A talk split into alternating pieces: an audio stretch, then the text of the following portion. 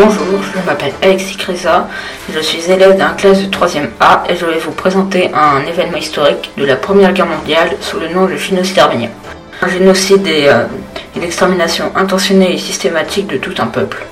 Le génocide arménien a eu lieu lors de la Première Guerre mondiale en 1915. À cette époque, la Turquie faisait partie de l'Empire ottoman.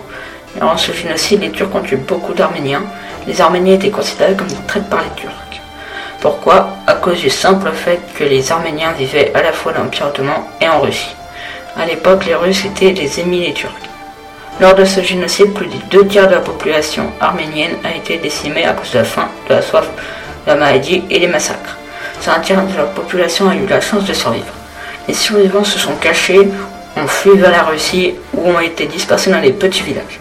En conclusion, le génocide arménien est aujourd'hui très important car il est le premier génocide reconnu du XXe siècle, bien qu'il soit reconnu par beaucoup de pays, les Turcs, ni le fait qu'il s'agisse d'un génocide. Au revoir, j'espère que ça vous aura plu.